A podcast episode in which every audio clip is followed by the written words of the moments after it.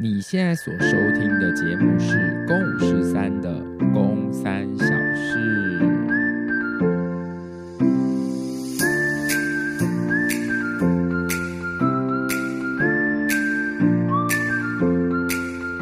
好的，各位，今天直接开门见山。如果你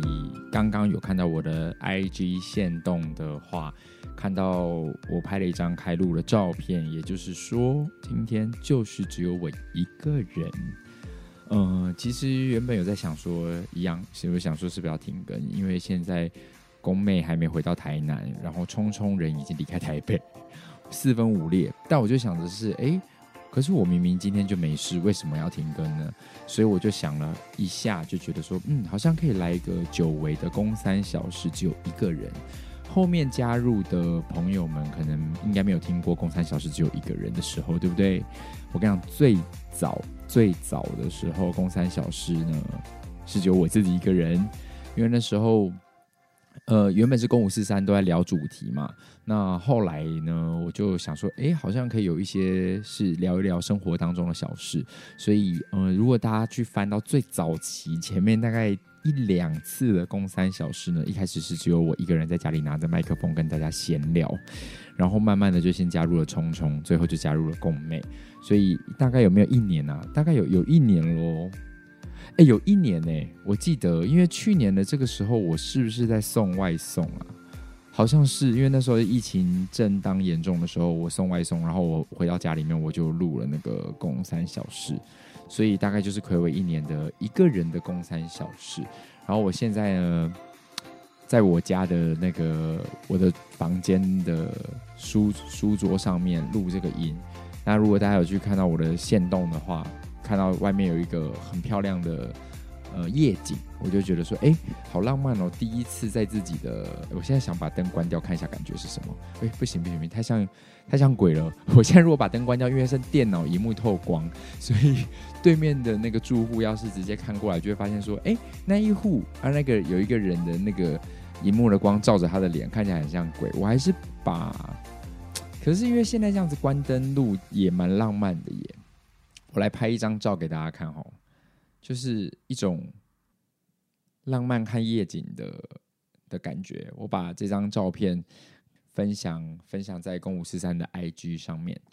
好，现在关灯录的感觉也挺好的。好了，今天来关灯跟大家聊聊天。我现在录音的地方在我自己新家的房间里面录音。然后我现在望出去可以看到街景啊、车啊，就是。虽然我对面有一栋一栋大楼，可是还是可以看透过一些缝隙看到外面的远景，就觉得在这边录音感觉蛮浪漫的。虽然在新居落成之后，聪聪已经有来家里，我们有一次录上前两集的公三小时吧，但今天自己一个人关在房间录音的感觉，觉得挺浪漫的，好像拥有自己一个很像电台 DJ，就是你拥有自己的录音室，然后因为有些。我是不知道台北的飞碟电台或者是 Hip FM，他们外面有没有一些远景？但我知道高雄好像有一些地方电台，什么 Kiss 九九点九嘛，他们是不是有一些录音的地方是可以看到外面的高雄市景？我印象中好像有这这这个画面，所以那感觉很像是自己在录音室里面录音，然后自己面对机器，可是外面可以看到很漂亮的夜景，我觉得感觉蛮浪漫的。是的，我买新家了这件事情，一直大家都知道嘛。我前一阵子一直在分享关于装潢啊，弄得心力憔悴。那在上个月八月的时候，八月十四号，趁农历鬼门开之前，顺利的入厝了，然后住进了我自己的新家。目前住了大概也有两半个月了，感觉真的蛮舒服的。每一天回到家，都会有一种觉得哇。是自己的空间，然后你可以在这个空间里面，你不用，你不用担心。你不用担心，当然你房贷缴不出来就会被赶走。但是我我刚刚说你不用担心被赶走，是说不会房东跟你说，哎，要把房子收走了，然后你就得赶快再找下一个房子。然后你也不用担心是，哎，我我我今天这样子在这边摆设这个东西，我需不需要经过别人同意？所以就是有一个自己的空间，我觉得感觉蛮好的。那的确买房子是一件很很很辛苦的过程。如果现在有人问我说该不该买房？我自己其实算是蛮鼓励买房这一派的。网络上大家都会说啊，现在房价这么高，然后到底是买房好还是租房好？大家都有各自的意见。但如果各位朋友，呃，未来你自己，呃，你自己的收入是负担得起，呃，一个月的房贷平均的话，我真的蛮鼓励买房子的。不是说你要呃投资，不是说你要用这个房子赚大钱，而是呃，如果你有有能力的话，蛮鼓励大家可以存钱买房。我自己的概念比较不是。比较是走一步算一步，而不是说哦，这个地方我就要在那边住一辈子。如果能在这个地方住一辈子，我也觉得挺好的。但是如果不行，我的概念比较像是我在住一个我有办法拿房租回来的房子。各位明白我的意思吗？假如我买这个房子买了八百万，然后你不要想赚钱。好，假设你最后还赔钱，你说啊，那你买买房子最后赔卖了呢？那你不就赔钱了吗？可你要想想看。你赔了，假设你这边住了二十年，然后你最后赔售了一百万，你二十年的房租只有一百万，那你一个月到底有多少？你的房租是有多少钱？你可以，你你可以算一下哦，就是老假设，呃，个十百千万十万百万除以二十年，再除以十二个月，你一个月的房租是四千一百六十六元，也就是说你花了二十年，然后你你住。赔了一百万，你房子赔售了，你一个月的房租其实才四千多块。那如果运气更好，就是你最后是呃一千万买进，然后你最后一千万卖出，你什么都没赚。那各位你就等于住了二十年免费的房子。那假设运气再更好一点，就是你最后赚了，那也就是说你这二十年来你住了一个空间，然后这个空间还送了你一些钱。所以我比较像是用。把房租拿回来的概念来买房子，而不是说我一定要投资，我一定要用这个房子来赚钱。对，那我知道现在房价很高，但各位大家可以如果有能力的话，你觉得，诶，我租房子，比如说我一个月要负担一万五，可是我买房子房贷一个月可能要两万，多了五千块。你，我是蛮鼓励大家可以牙咬牙咬牙去。支应那个五千块，然后让自己最后的那个房租是可以拿回来的。当然前提你会说那头期款呢？所以也就是说出社会的那几年，如果可以的话，我觉得尽量的话就先为自己，先为自己的头期款可以着想，可以存一些钱。对，那当然还是很看个人啊，每个人对于买房子的观点很不一样嘛。那至少大家在问到我买房子的时候，很多人会说哇。这这是一个好像很大的工程，或者是好像是一个很庞大的事，的确感觉上很庞大。但对我来说，我的概念其实，我最后决定要买房的概念其实很简单，就是我想要以把租金收回来的这个概念下去买房，所以我觉得这是我买房的心态。嗯，我今天在第一个工三小时，我在刚刚在开录之前的时候就想说，哎，那我这礼拜可以跟大家聊什么？然后我就有感而发，因为今天第一次是自己一个人在自己的新房间里面录音，嗯，想要跟大家分享一下，就是自己的第一个窝的，我面对他的心情是什么，在这边就跟大家分享，这是今天要讲的第一个小事。好的，接下来要跟大家讲的。第二个小事呢，其实就是应该是今天所有最后下半节目下半集要跟大家分享的所有事情哦。因为嗯，前两天刚演完那个没有脸的娃娃，我们在新北市板桥艺文中心。音乐剧节，然后受到受到四喜坊的邀请呢，嗯、呃，我演了这个音乐剧，叫做《没有脸的娃娃》。那这个音乐剧最早就是，如果大家有听前两集的话，就知道最早他们呃高雄的版本叫做《扑克脸男孩》，后来到《扑克脸》，然后到今天的《没有脸的娃娃》。我觉得其实还是有一点点蛮遗憾的是，票房最后虽然有起来，但还没有只有过半，就是还不到八成。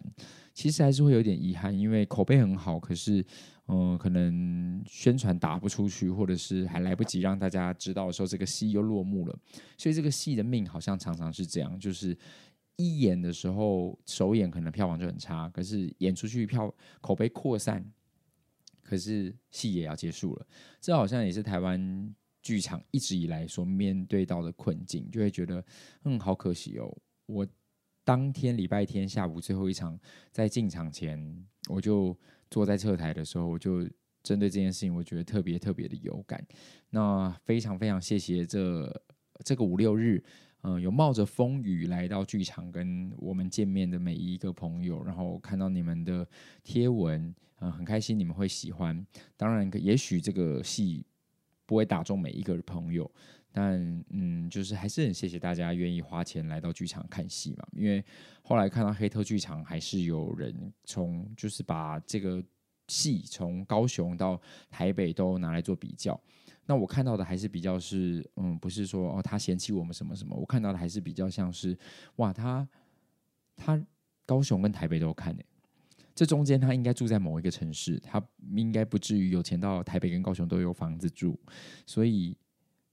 他不论是住高雄还是住台北，他至少有一个场馆，他是去奔波的，所以愿意花这么多时间来看一个演出，其实是还蛮荣幸的。那最后，也许最后这一次新北的版本不如他的心意，不如他的想象，我觉得都还是很感谢每一位，就是不论是白粉黑粉，我觉得买票进剧场看戏，就是都还要谢谢大家的支持。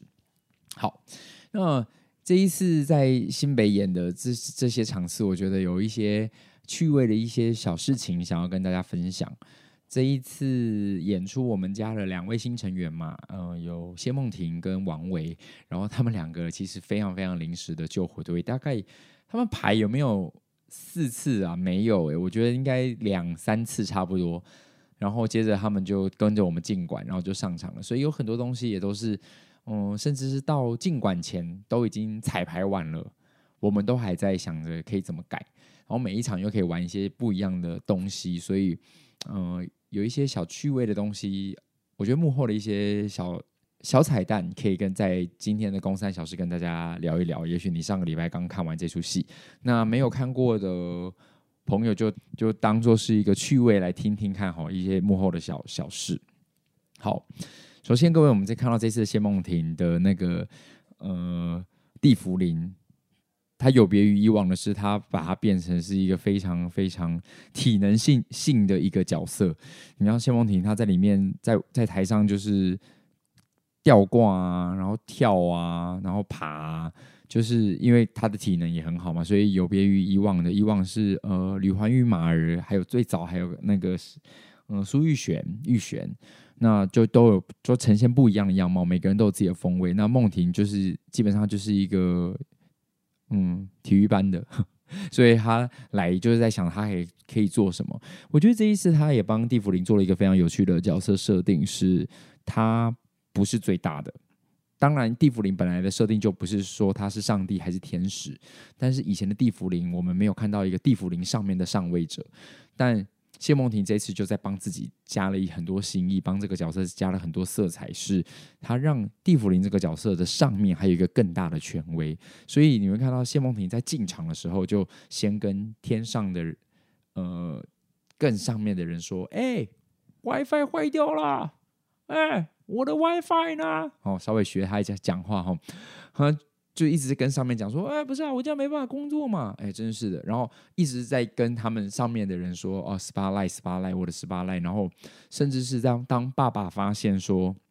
哎，我们人其实回到地面上可以变身这件事情，谢梦婷都在加一个小细节，是跟上面人说，哎，不关我的事啊，他自己发现的。所以就让这个角色更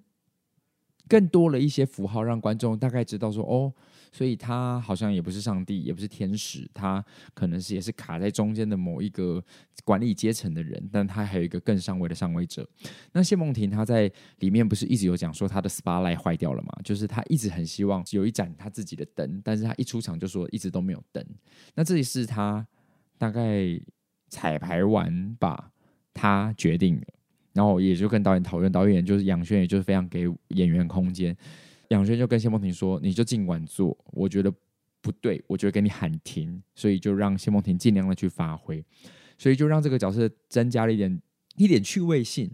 我跟谢梦婷在聊他他这些诠释的时候，我觉得那感觉比较像是各位有没有看过那个西游记》里面的孙悟空。然后我们就是觉得很像是他被困在那个五指山，就是黄渤演的那一个版本，他被困在那个五指山里面，然后在里面就是疯疯癫癫的。所以我觉得谢梦婷这次呈现的感觉比较像是这样，他是一个灵体，然后被被卡在那个空间里面，然后他也不上不下，可是他有赋予一个职位，所以他在里面就做了很多事。可是如果当有下一个人来的时候，他又好像可以想要彰显一下自己有一些神威，但其实他也没那么厉害。然后谢梦婷她不是一直说她的 WiFi 跟她的 Spotlight 没有，所以她有一场戏呢，她就自己拿了一张椅子上去，她想要自己修灯。哇！我跟你讲，她第一次要拿那张椅子上去的时候，哦，是彩排，我记得是彩排。我真的有没有吓坏啊？我真的是觉得我们差点要失去谢梦婷本人，因为她走上楼梯之后，他直接把那个椅子，椅子不是有四个脚吗？她把那椅子放在那个。楼梯的悬崖的最外边，然后我就目睹，因为谢梦婷可能那个灯光也没有够不没有到非常亮，还是谢梦婷放的时候没有注意，他的四张椅脚，其中一张一只一只脚是空的，是踩空的，他三只脚站稳了，但是第四只是在楼梯外面。然后我第一次看到谢梦婷拿那张椅子上来的时候，我眼睛一盯着那只那张椅脚的时候，谢梦婷一只脚放上去，我整个伸手这样。是想要阻止，但那时候在彩排，你知道彩排是从正式演出，还要在角色里面，所以就在有有那么一秒，很像爸爸突然要关心起这个地缚灵。但谢梦婷反应也很快，他看到我很紧张的反应的时候，他也发现他的椅脚是踩空的，然后还有他就索性就没有踩上去。如果谢梦婷她没有注意到这件事情，他直接一脚踏上去，谢梦婷绝对会直接从那个。一百六还一百八的那个地方直接摔下去，会非常非常的可怕。然后我我我我那个整个彩排，我就是心有余悸。我想说，天呐天呐，刚刚那一秒是谢梦婷差点要摔下去了吗？就是你知道那个那个那个惊吓感是一直存在的。然后我现场我就跟谢梦婷说：“拜托你一定要把那椅脚放好。”然后谢梦婷就说：“有有，他他有看到我，我吓了一下，吓了一跳。他说他一定会把它放好。”就我们后来回来看他每一场的演出带，他都要把那四张椅脚、四个椅脚放在那个楼梯的最外边，就是你这样轻轻一推，谢梦婷可以下去的。我就直接拍谢梦婷肩膀说：“谢梦婷，你真的要小心，因为我们只有一个谢梦婷，我们没有别的了。一点有惊无险的小事。那再来就是，嗯，我们都知道王维这次饰演的叶代办，那王维本身就大概有有没有一百？八十三呢，还是一百九？再加上给他穿那个高跟鞋，他整个人就是魔兽等级的人。有一场戏是要演那个旅行社的小姐，所以一个非常巨高的一个女生，然后她戴上那个假发，然后是一个短的俏丽的短发。我记得我在那个《劝世三姐妹》扮演宋国豪的时候，宋国豪第一场戏，呃，要跟大姐跟所有乡亲们说，大姐不是说。跳千王，我们家有发誓说一定要是女生能来跳啊！现在人就不够嘛，没花抖，没花抖。这时候宋国豪把头发、假发的帽子摘下来说：“哇，无花抖。”的时候，在每一次在排练场，大家不是都会这样哇？然后黄丽豪就是我们的李济公，他就会说：“哇，大妹妹。”他就会一直说宋国豪很大只。我跟你讲，这一次没有脸的娃娃看完，没有人可以。比王王维的叶代班更大只。如果宋国豪、宫能安演的宋国豪是大妹妹的话，那王维的叶代班就是三叉 L 妹妹，大只到不行。饰演姐姐的王艺轩、小婷，小婷开门的时候，她的脸是直接对到王维的胸部，然后才往上看。然后小婷吸了一口气，叶代办说：“不要叫。”我们全家都长这么高，我跟你讲，这也就是他们玩出来的，我就觉得很有趣。那那一天在进剧场彩排的时候，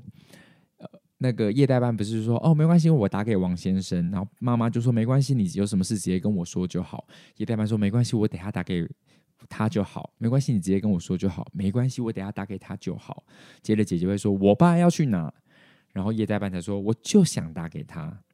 那他去拨电话这个中间呢，其实妈妈跟姐姐是有空档的，所以以往的妈妈跟姐姐在那边都会填一些水系。以前以前不是王维的版本的时候，也会有水系，就可能会说嫌弃叶代办穿很丑啊，或者是他一直唠英文很 gay 掰啊什么的。结果这一次在在彩排的时候，饰演小婷的那个王艺轩，他就直接说：“妈，你不觉得他长得像史内普吗？”我们就在现场真的觉得真的太好笑了，所以我们就在想说，那正式演出要不要加？要不要加？然后我不知道我们在后台在讨论这个。史内普要不要放进去的时候，我不知道是月珍还是杨轩还是逸轩谁想到的，就说：“哎，不然把史内普的这个梗往后放，就不要急着说妈，你不觉得他长得像史内普吗？”因为小天这时候会从侧台拿一只爸爸的手机，说：“妈，爸爸的手机响了，那是叶代曼打给爸爸的手机嘛。”然后不知道是谁跟小婷说：“你就直接念爸爸手机上的那个说史内普。”就让这个笑话又更上一层一层楼，就反而是女儿没有觉得爸爸呃，女儿没有觉得叶代班是史内普，但是是爸爸在出车祸前，平常就这样子称呼叶代班，就会叫史内普。所以在正式演出有一场的时候，小婷就直接拿着爸爸的手机，然后上下面念说史内普，然后大家观众就笑到不行。然后小婷就自己也笑，就说：“妈妈，你快去跟他讲电话，快去，快去，快去，快接，你快接。”就第一次讲出那句话的时候，我真的我自己在后面的时候，我自己也真的差点要笑出来了。你就会觉得说：“哇，爸爸也很贱，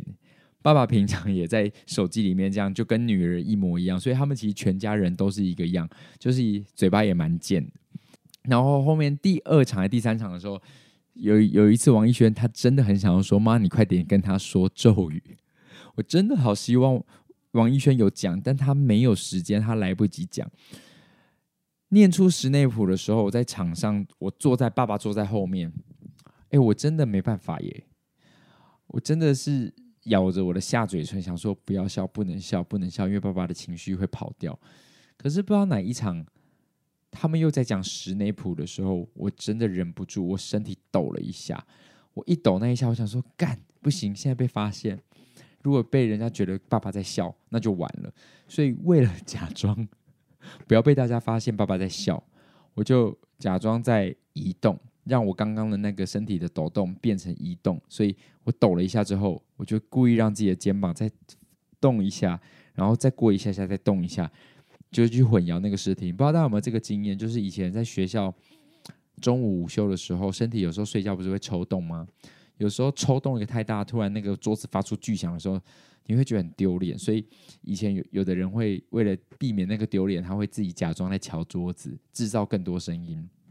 去掩盖刚刚的失误。所以史内普我真的忍不住。但其实这一次在在场上，大家丢了很多新的一些想法的时候，有一些演员不知道，所以第一天他第一次在场上接招的时候。很多人都会下台直接说：“我刚刚真的差点招架不住。”比如说那个林阿姨，王维饰演的林阿姨，她她不是要看到我的日本人佐藤先生吗？我就说林阿姨，她说：“哎呦，先生，你印堂发黑呢？哦，不要紧哦，一定是被他们两个吓到了。没啊关系哦，我们家族哦是有在做千网的，我给你弄一弄。这样，他第一次讲卡蒙的时候，全场就是大家都。欢声雷动嘛，因为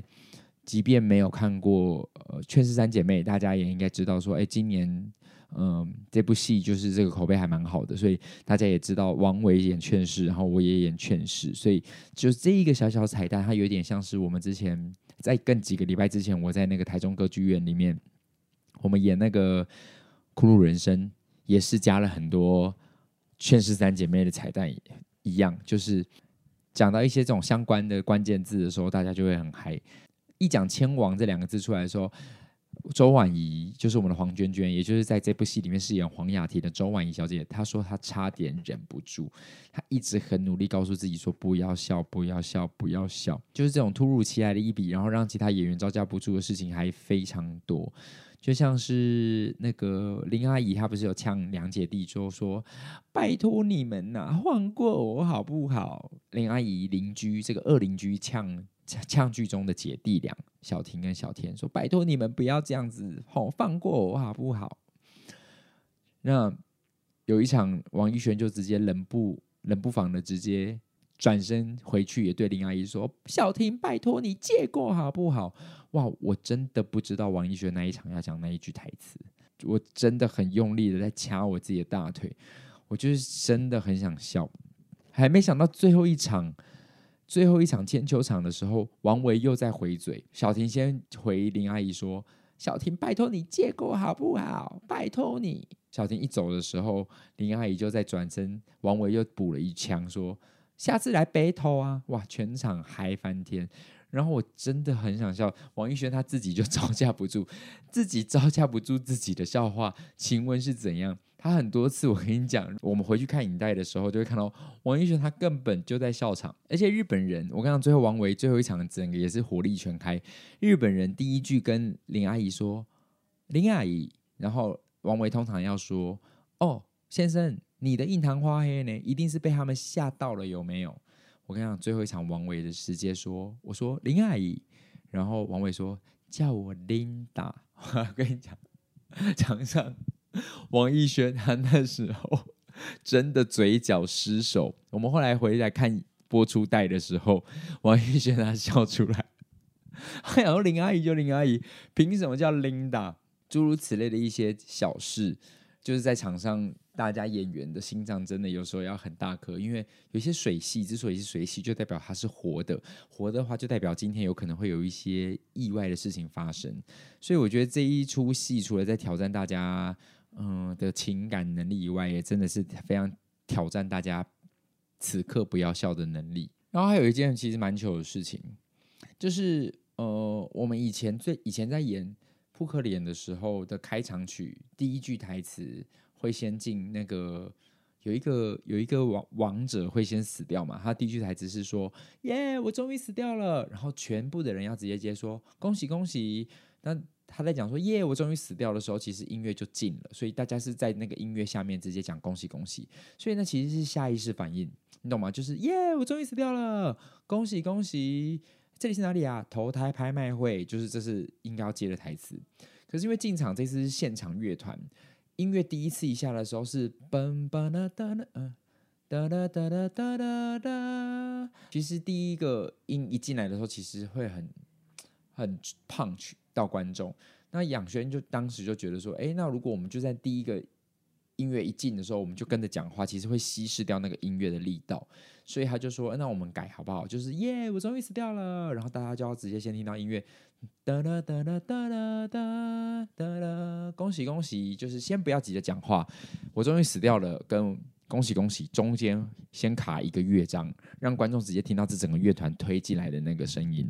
去感觉一下这个音乐的力道。所以首演呢，我们每个人都做对了，结果没想到第二天的下午场一演的时候呢，大家就忘了。所以我跟你讲，第二场的开场直接落场，就是大家此起彼落，有的人记得，有的人忘记，所以就变得是我终于死掉了，然后就此起彼落的那种乱七八糟的，嗯，恭喜恭喜，就不是那种很齐声的大声，然后就叠在音乐就四不像。然后我就记得这件事情，记得这个笔记。那你知道这有多糗呢？晚场的时候，大家都已经在 stand by 了，左右舞台都 stand by 的时候，我突然想到说，不对，我们下午场这边唱讲错了，所以我就还特地跟有带 intercom 的人说，哎、你你你帮我去跟对面的人 Q 跟他们说，等一下一定要记得，我终于死掉了之后要等一下，等音乐进完之后，我们才讲恭喜恭喜。哎、我他妈我是第一个提醒大家所有的演员哎、结果不到五分钟之后，我站在台上，王维一说：“耶，我终于死掉了！”第一个讲恭喜恭喜的人是我，我全世界最丢脸。我觉得剧整个剧组当时所有的演员应该在台上一头雾水，说：“嗯，刚刚不是龚能安提醒我们说要音乐进的时候再讲恭喜恭喜吗？”我直接放炮，而且我放的还不是心虚炮，因为我一讲恭喜的第一个恭之后，我就知道我错了。但我知道我那边收回来，我一定会被发现我错了。我就觉得我要推到底，所以我刚刚我脸皮就直接厚到底，我就直接说恭喜恭喜，然后结果大家在说恭喜恭喜，我全世界最尴尬。一下场的时候，他们就说对啊，好啊，好啊啊，提醒我们的人啊，结果自己忘记。还有一场真的很尴尬，是最后面爸爸要碎掉之前，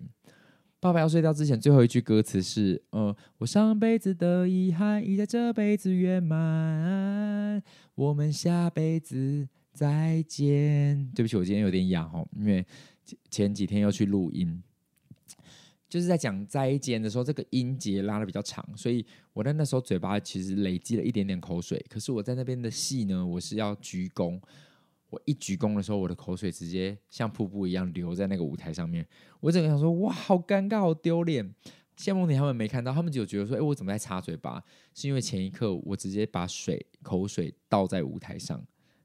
丢脸又尴尬。觉得这件事情也是可以跟大家分享的。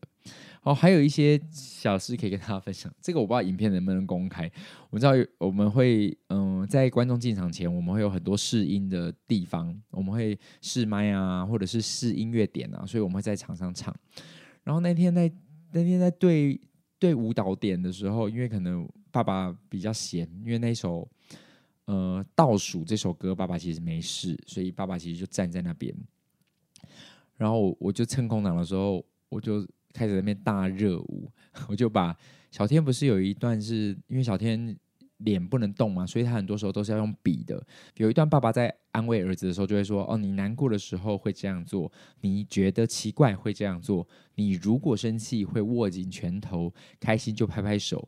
等候调整位置的空档。”我太无聊了，我就在那边开始把所有原本应该要对儿子做的动作变成辣妹热舞。我这个影片我再把它放在那个。我们的 IG 上面给大家看好了，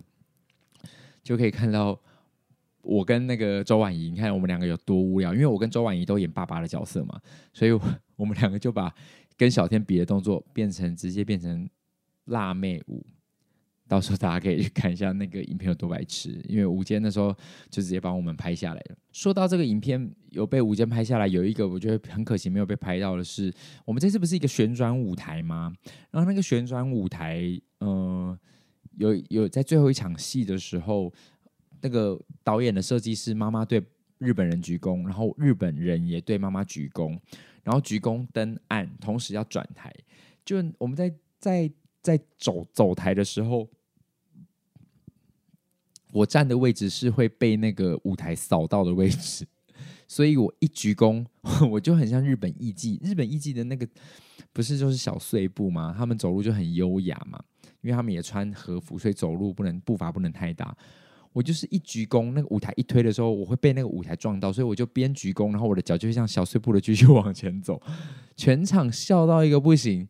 就是那一刻真的是太刚好了。然后我为了避免自己不要被舞台嘎进去，我就跟着舞台，因为太急了，那边还没有对对过，所以各部门还没有协调好，说谁要先谁要后。所以我爸爸一鞠躬，日本爸爸一鞠躬，那个舞台一动，我就呃，那舞台动了，我就赶快像小碎步，像小艺伎小碎步一样这样往前，就像是有扫地机器人要把我们扫走一样。你们知道这次的旋转舞台就是一个大扫地机器人。那个画面很可惜没有被被录下来，不然也可以跟大家分享。我后来有去跟吴坚要，吴坚说哦，他刚好没有拍到，真的是太可惜了。再来，既然讲到旋转舞台，也要跟大家讲一下吼，那个旋转舞台，大家很多人听到我们上次说那是劝世的轴心，可能就以为说哦，那是电动的台喽。没有，各位观众，如果你是看前三场的话，你知道那个台下面啊躲了两个人。而那两个人呢，他是要在观众进场前就已经要躲在里面了。也就是说，我们戏只有九十分钟，观众进场三十分钟，这两个人是在里面待了整整两个小时。他们就像是进到一个洞窟里面，然后在下面帮我们推。我真的觉得好辛苦。第一天在走台，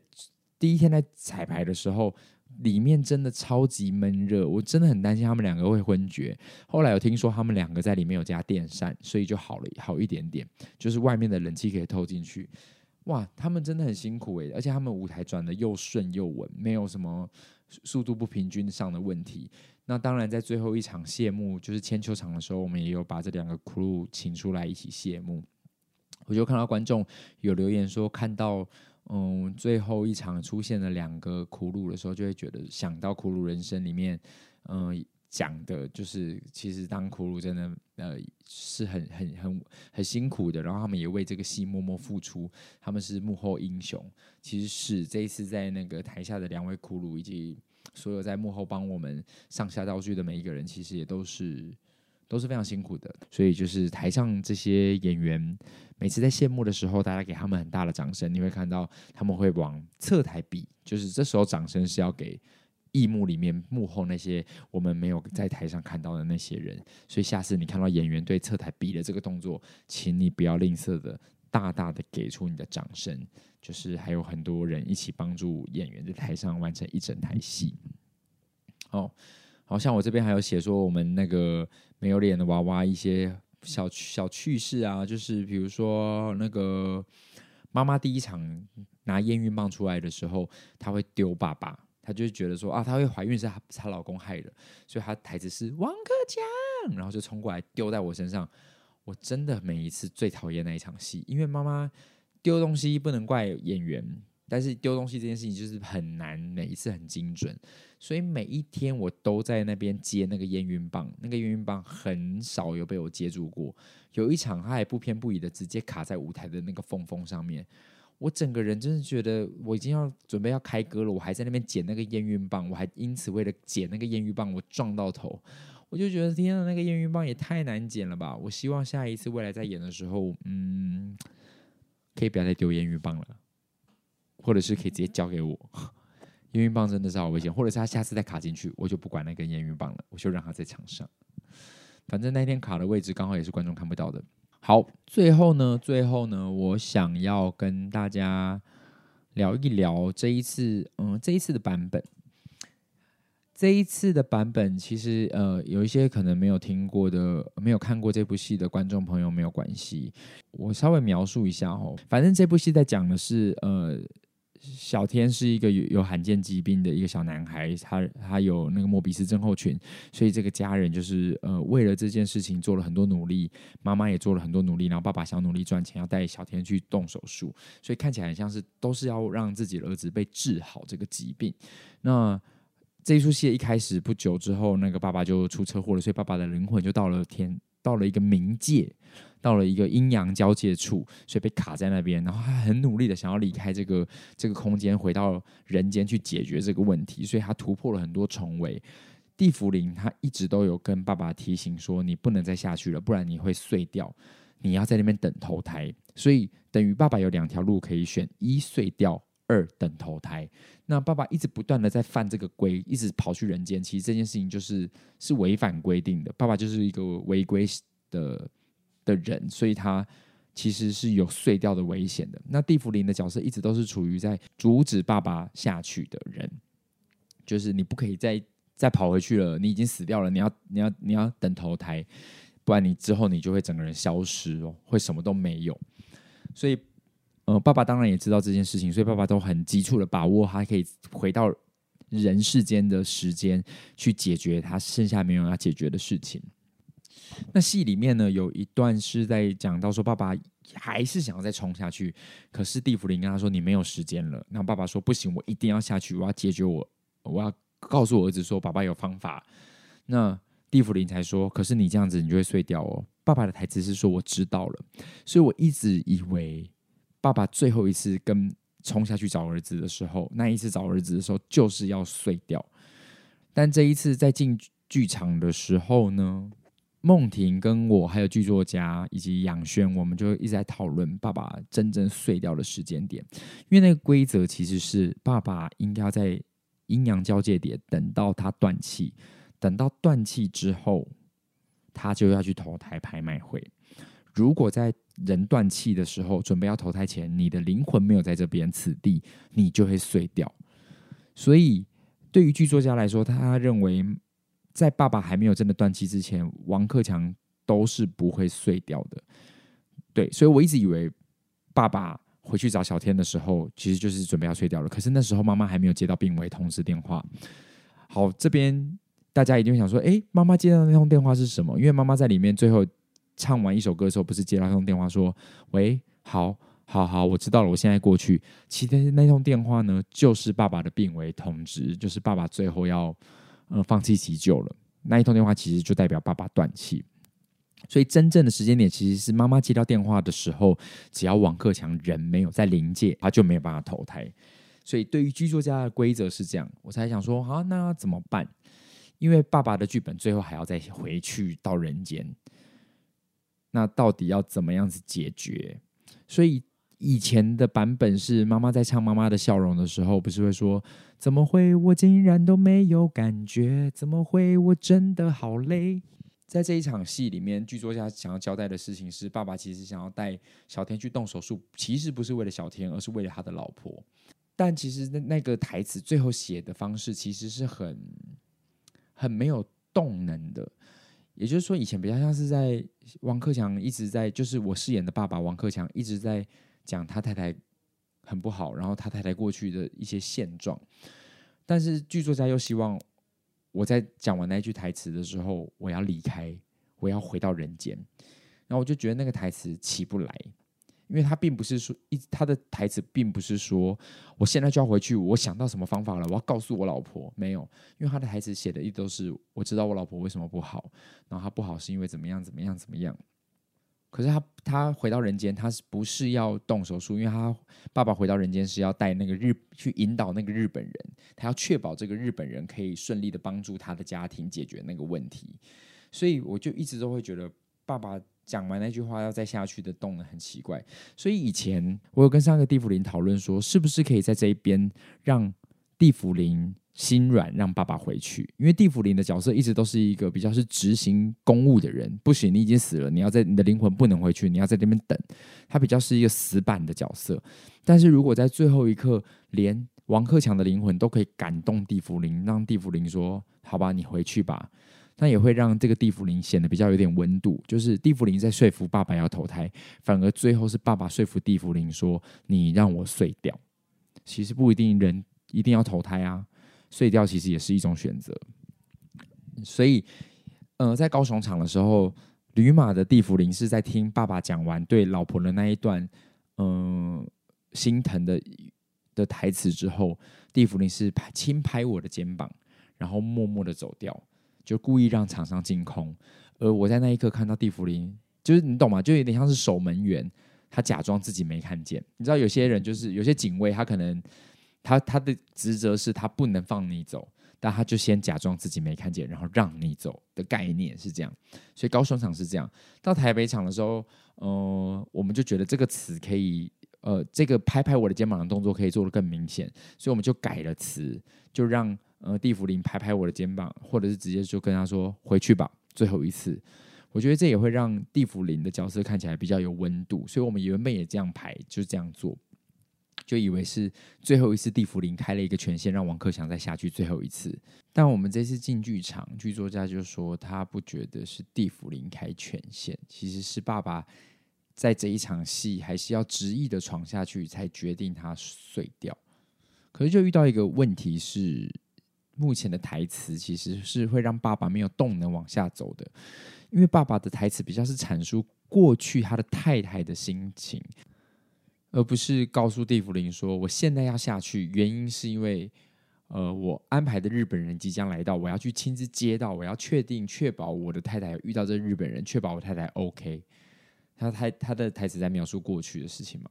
所以就遇到了这个窘境，设定上跟台词上的窘境，所以我们就面面临到说，那是要改台词吗？还是有没有其他的做法？于是乎就想了一个，在不改词的情况下，我们直接换一个表演诠释。那边原本的台词是说，我发现小天很多时候不能自由自在，是因为他妈妈。我儿子出生没多久，医生就跟我们说我儿子生病了，他很自责，他一直哭，一直哭。他到处找资料问人，看有没有方法可以把我儿子治好。可是所有人都说不可能。然后爸爸最最后面，妈妈唱完前，爸爸还继续说，他变得太坚强了。他以前不是这样的，他会去跟老师吵架，他会去跟欺负小天的爸爸妈妈同学，他会去跟欺负小天的同学的爸爸妈妈们沟通。他晚上回来还要帮小天按摩，怕他肌肉萎缩。我就想说，加拿大有微笑手术啊，只要。小天能够动微笑手术，小小天能够笑了，只要我太太没那么自责，那小天也就自由了。然后以前是地府灵会说：“那去吧，回去吧，最后一次。”就地府灵心软了嘛。那这一次竟然不这样做，我就说：“那我们就换另外一个诠释，要不要就是地府灵跟爸爸现在在各说各话？就是有一点爸爸在那一刻走火入魔。就让爸爸的诠释变成是一个，他根本没有在管地府灵了，他已经看他的太太的状况，他自己太痛苦了，他就是想帮助他太太，他太爱他的妻子了，所以最后我们真的是在进场演出前，我们才讨论好这个表演选择，就让地府灵一直跟王克强说：“王克强，你时间到了，你现在要去投胎了，你现在就要去投胎了。”然后爸爸就一直很激动的在讲。他太太很不好，然后他太太怎么样怎么样怎么样，然后最后爸爸选择要冲下去。那最后面做的这个选择，我自己我跟梦婷我们讨论起来，我们自己都还蛮惊喜的，就是哇，就我们自己还蛮喜欢这个版本的，对，就会发现说哇，原来在同一句台词、同样的路径，但是我们我们换一个角度切入的时候，竟然还可以有。不同的滋味跟火花，也就因为这样，收到了很多有看高雄场的观众一些回馈，说：“哎，爸爸这次怎么好像是不是有一些跟高雄不一样的地方？”而观众也都看得出来，然后他们对于某一些剧情上的线条改变的选择，他们也觉得蛮喜欢的。所以我觉得在蹦这个火花的时候，我自己有很大的提醒啊，人通常是一个不喜欢被改变的动物。所以说真的，刚开始要面临到爸爸的下去的动机要被改变的时候，我其实是一开始会有点抗拒，因为等于是你原本帮这个角色安排好的路径，他改改变了。所以我觉得人在那一刻可能都会有一点不安，或者是身为演员，都会有一点点觉得说啊，为什么不照原本的走？都会有一点点这种感觉。可是当你 push 自己一下去冒了那个险的时候，你很难说也。但也也有可能会失败，但是没想到这一次的这一个挑战尝试跟选择，也收到了一些观众很好的 feedback，所以我觉得对于身为演员这个角色，我自己也得到了一个提醒，就是就是应该 open open mind，就是你去接受所有的可能变动或者是新来的因素去，去去改变你自己。就是新来的对手啊，然后给了你什么，然后你去接他的火花，然后去创造新的火花。我觉得这也就是，我觉得身为演员一件很很迷人的事情。所以就在这边，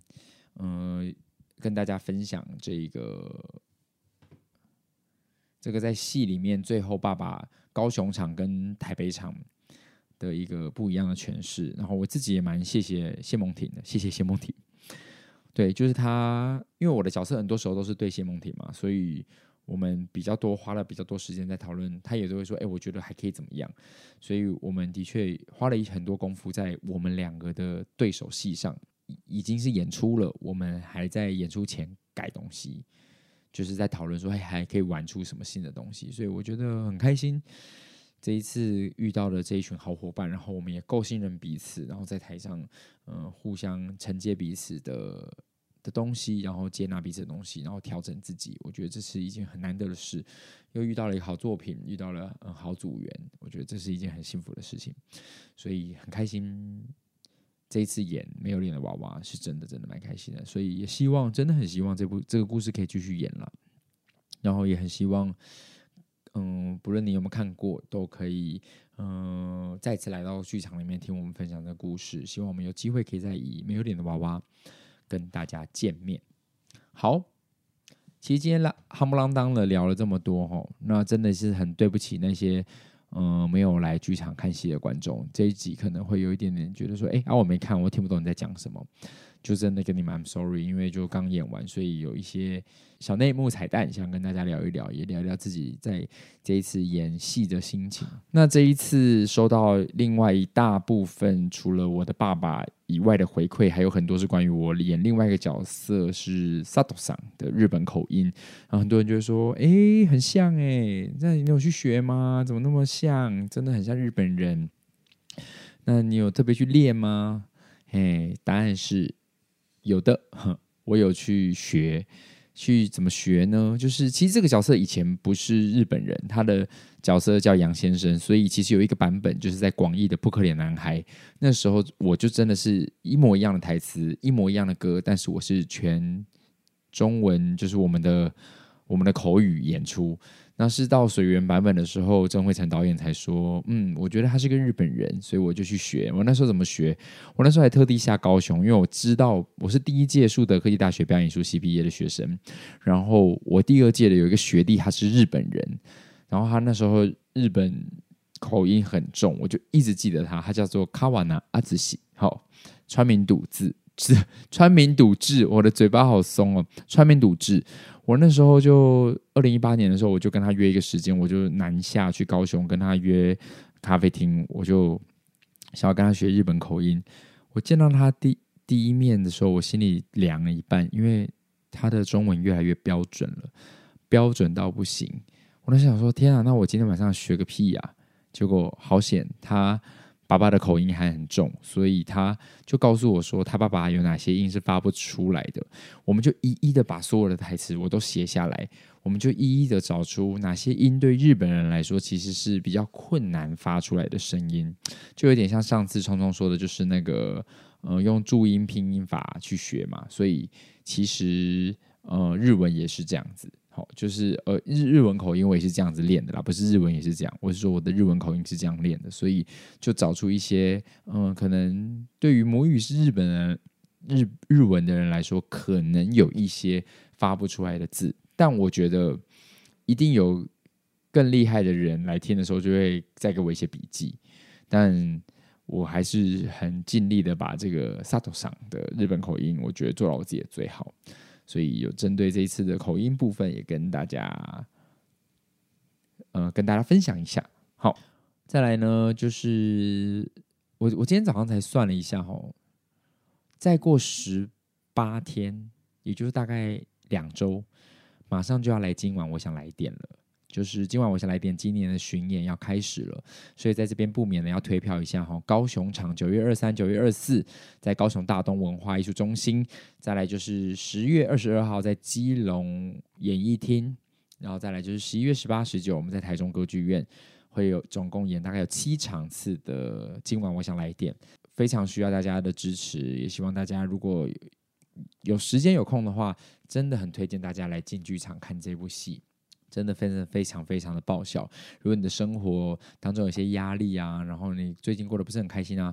来剧场笑一笑吧，九十分钟让你轻松的离开剧场，真的真的来放松一下。你可以花个原本花一千块去按摩，但是一个肉体上的，我觉得你也可以花个六百到九百之间进剧场，帮你的心灵按摩一下。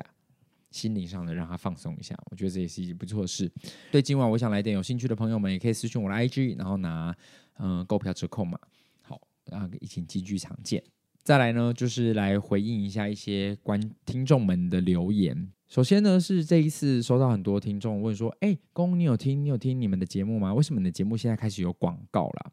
就是为什么现在会突然这样播一播，就有一些广告的声音？我自己听其实都没听过，然后我今天按了一下，才听到类似这种。”嘿咻，嘿咻，嘿咻！哎，嫦娥娘娘，今年月兔们都不捣药，在做什么啊？他们都改做手工皂啦。好，就开始大家就听到这个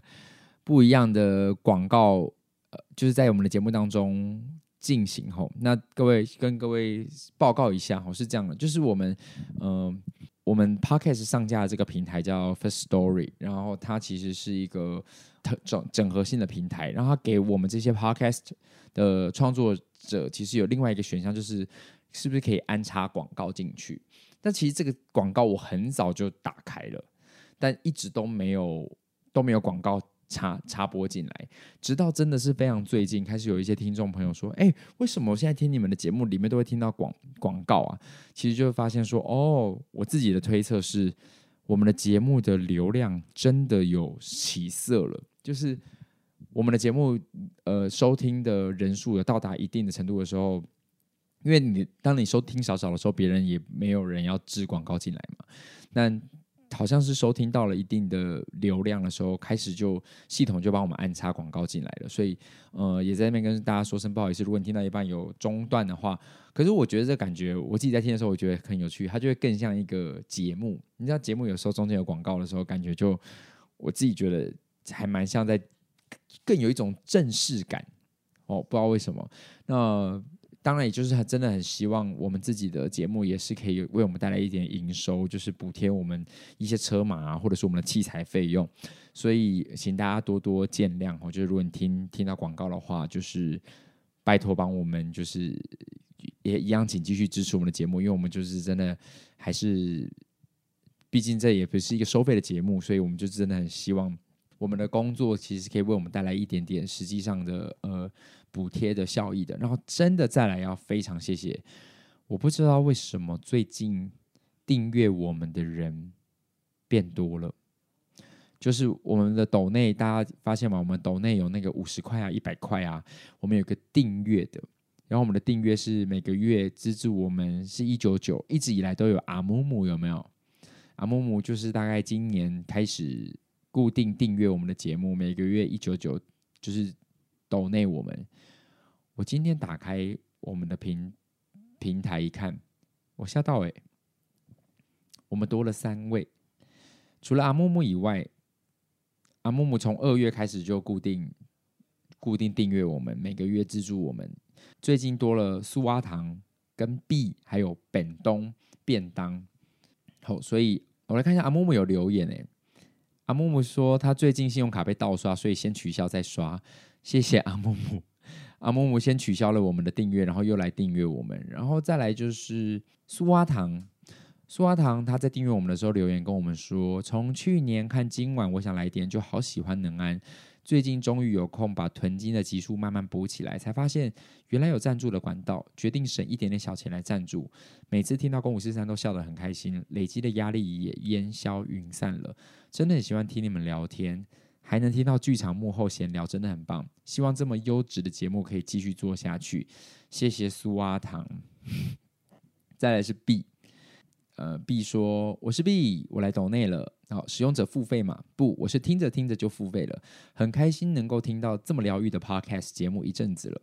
每周都很期待周三的到来，期待新的一集，你们会再分享一些什么事情？发现没有上新集数就会有点失望，所以不要说节目是不是没有人在听了啦，我也是一个忠实粉丝耶，就算没第一时间听，也会找时间把它听完。已经从试录集一路听到现在最新的一集了，然后听到没得听的时候，我就会真的很空虚，小小声的说，我。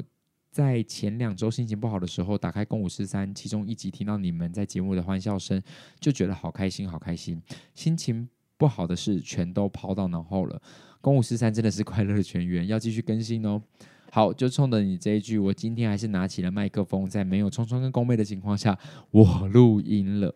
再来，还有一个便当。便当，谢谢你抖内我们。他说，从今晚认识功能安到劝世，哦，从今晚我想来点认识功能安到劝世三姐妹，到没有脸的娃娃首演的那一场，坐在第一排直接被爸爸唱哭了。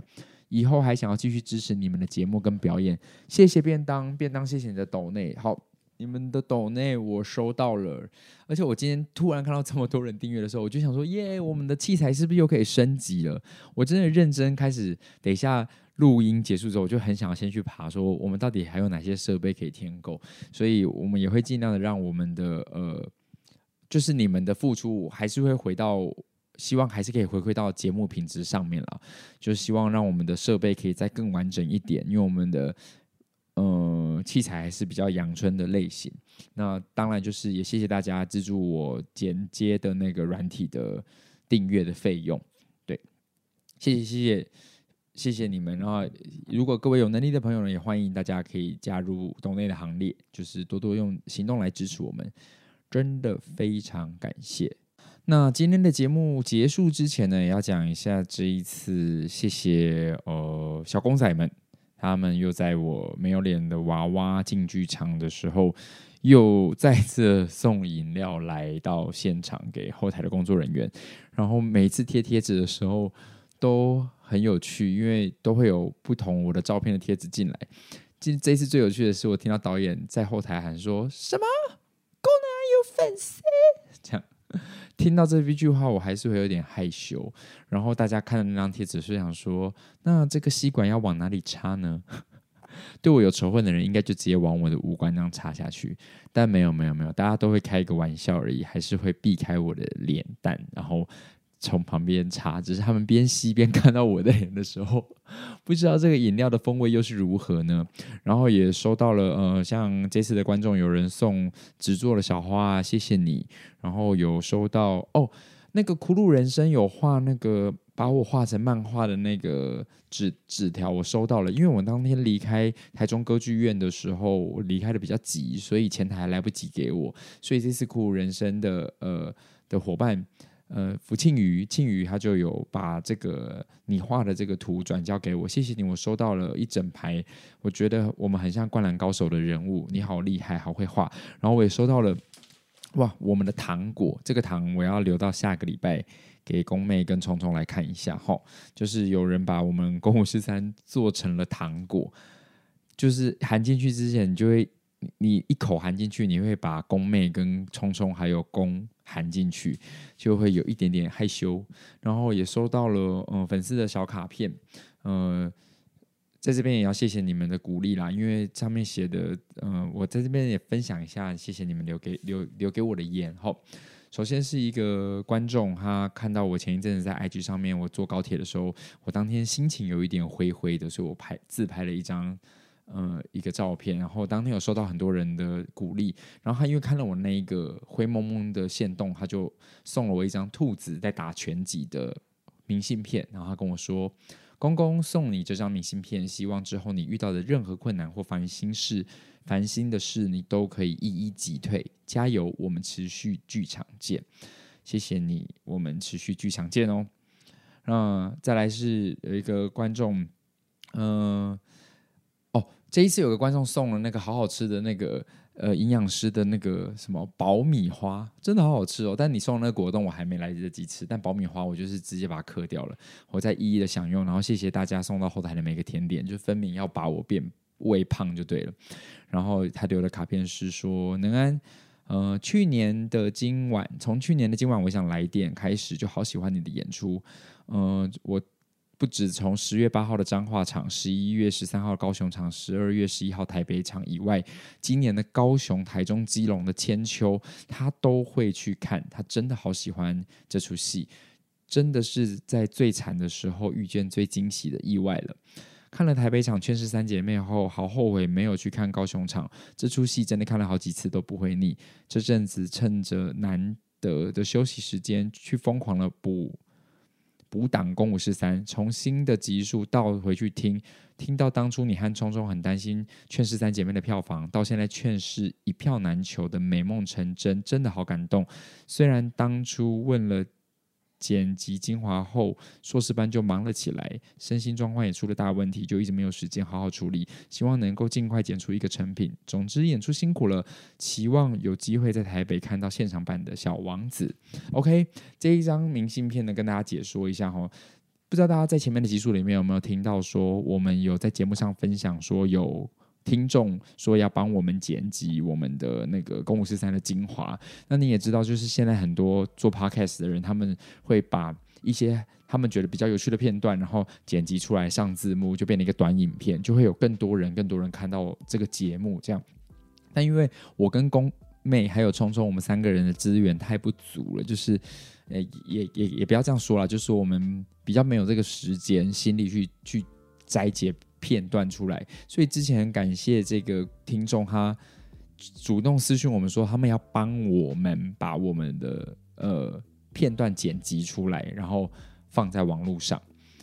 然后就真的很谢谢他，但他还跟我们说，嗯、很抱歉他，他呃说好要剪辑精华后又又没有做，但我要先跟你回答的是，嗯。没有什么事情是应该的，就是你愿意有这个心意，说要帮我们做这件事，我们其实已经很开心了。不论你有没有做，我们都很谢谢你。那有听到透过这个卡片听到你的身心状况出一些问题的话，嗯，也真的希望你呃有有寻求专业的、适当的求助以及帮助，然后希望你可以很好。然后硕士班很忙，就也要加油。然后。不急，或者是也没有一定，所以就算最后没有，我们也心领你的好意。但如果有的话，也就真的谢谢你，各位呃听众朋友。如果到时候在网上看到我们的剪辑精华的短影片的话，也欢迎大家可以帮我们多多分享。就是如果有一些好笑的片段，然后还有变成一个短影片的话，那就帮我们分享出去，让我们的节目可以被更多人听见。那再来，的确劝世三姐妹，我们最早。回去回去听的话，就是那时候我们的确很担心票房的很难卖，而且台北开了十场，到现在竟然可以到秒杀的程度，嗯、我们自己也很开心，也希望接下来所有的戏都可以达到这样的状态，啊、呃，也希望大家可以多多进剧场支持我们其他的作品，好吗？哦、那他说希望有机会在台北见到现场版的小王子，有的有的，聪聪正在帮我努力的处理台北的场次，那接下来我们。预计十二月月底，好，听好喽。今年的年底，或者是明年的年初，高雄、台北都还会有小王子的场次，所以请大家多多注意我的粉丝专业，我会一上线公开上线卖票的时候就会贴出来了，所以欢迎大家一样多多帮我分享《地球人遇见小王子》，未来还是会继续巡回下去喽。那谢谢大家，不论是用各种方式把你的、你们的对我们的支持，有用用网络留言的方式，或你们到场的方式来支持，我们都收到了。那谢谢你们，我会继续加油。差不多就是这样。这个礼拜的小事，听我夯不啷当碎念了一个小时，我不知道等下我剪会花会剪到剩多少，但是真的很开心，能够在演完的这个礼拜跟大家聊聊天。好了，那这个礼拜的公三小事就到这边，我们要下礼拜再见喽，好吗？希望大家这个礼拜可以过得很好。那下礼拜希望狗妹跟聪聪回来喽。那嗯、呃，还有就是我们现在节目主题荒吼，有时候真想不到要聊什么主题，所以如果大家有真的很想听我们聊什么主题的话，欢迎留言给我们，可以呃私讯我的 IG 粉砖，或者是私讯。公五四三的 IG 粉钻也都可以。好，那就这样喽，下礼拜再见，拜拜。